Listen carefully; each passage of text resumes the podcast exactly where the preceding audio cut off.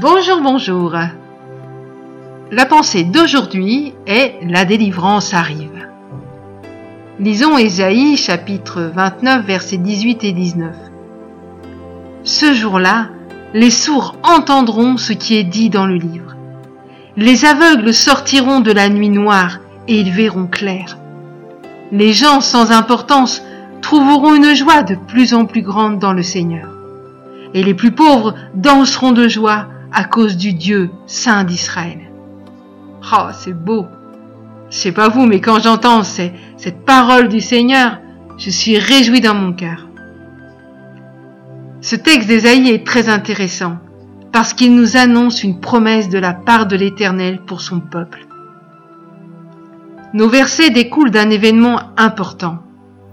En effet, ce sera la fin des dictateurs. Les orgueilleux disparaîtront ils seront supprimés ceux qui cherchent à faire du mal aux autres.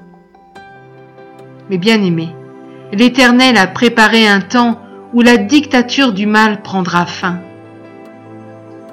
Tu es peut-être sourd aux paroles du livre. Ce n'est pas que tu n'écoutes pas, mais tu ne comprends pas.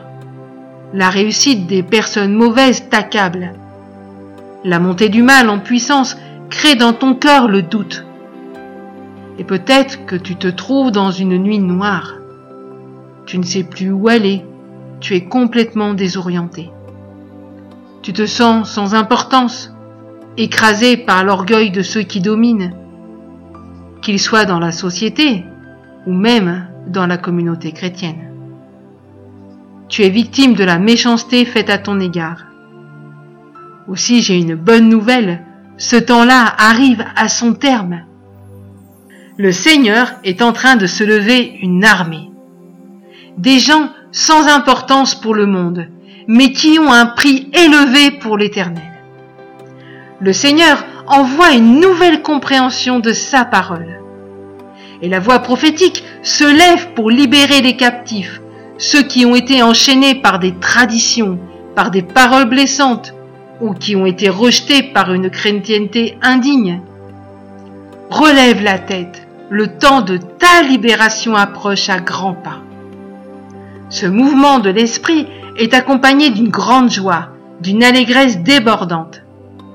Cette joie te fera oublier toutes les frustrations, les peines, les souffrances, les humiliations.